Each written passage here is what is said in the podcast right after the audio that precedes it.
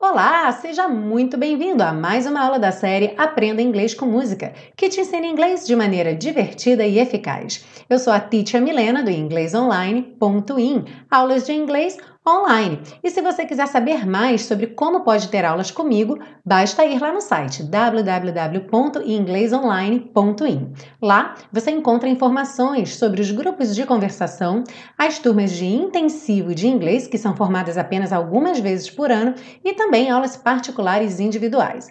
www.inglesonline.in. Hoje a gente segue então para a parte 2 do estudo da canção Walking on the Moon, as estruturas do inglês. Are you ready? Let's go! Na frase I hope my legs don't break, eu espero que minhas pernas não quebrem, nós temos aí o verbo esperar, to hope. E algumas pessoas confundem o to hope com to wait, já que os dois são traduzidos como esperar.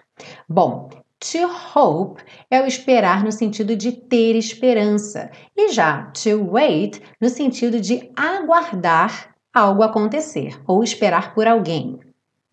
Então, se eu digo I hope she comes, eu espero que ela venha, eu tenho esperanças de que ela venha. I'm waiting for her, eu estou esperando por ela, eu estou aguardando-a.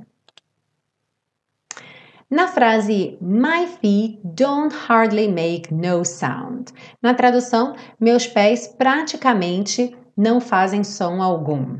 Bom, eu já falei algumas vezes sobre a dupla negativa, mas aqui nós temos uma tripla negativa, porque o don't é uma palavra negativa, tem o not aí, né? Do not. O no também é uma palavra negativa. E o hardly, embora não tenha dentro dele um no ou um not, ele é uma palavra negativa. A gente traduz o hardly como praticamente não. Ok? Algo que praticamente não acontece. Então vamos imaginar que eu quisesse dizer a frase: Eu praticamente não reconheci ninguém. Se eu quiser escrever corretamente, eu vou escolher apenas uma negativa. Então eu poderia dizer I hardly recognized anyone ou I almost didn't recognize anyone or I recognized almost no one. Na frase Some may say I'm wishing my days away. Alguns podem dizer que eu estou desperdiçando meus dias. Bom, existe essa expressão em inglês que pode variar um pouco. Pode ser to wish your days away, to wish your life away. A ideia é que você está esperando por algo, você está ansioso por algo que está à frente. E com isso você deixa de aproveitar o momento presente ok? Aqui, por exemplo, nós temos uma conversa onde uma pessoa diz Is it Friday yet? Já é sexta-feira. E a outra diz Stop wishing your days away. Pare de desperdiçar seus dias, né? Vivendo cada dia como se não importasse, só importa chegar a sexta-feira. Ok? So, don't wish your days away.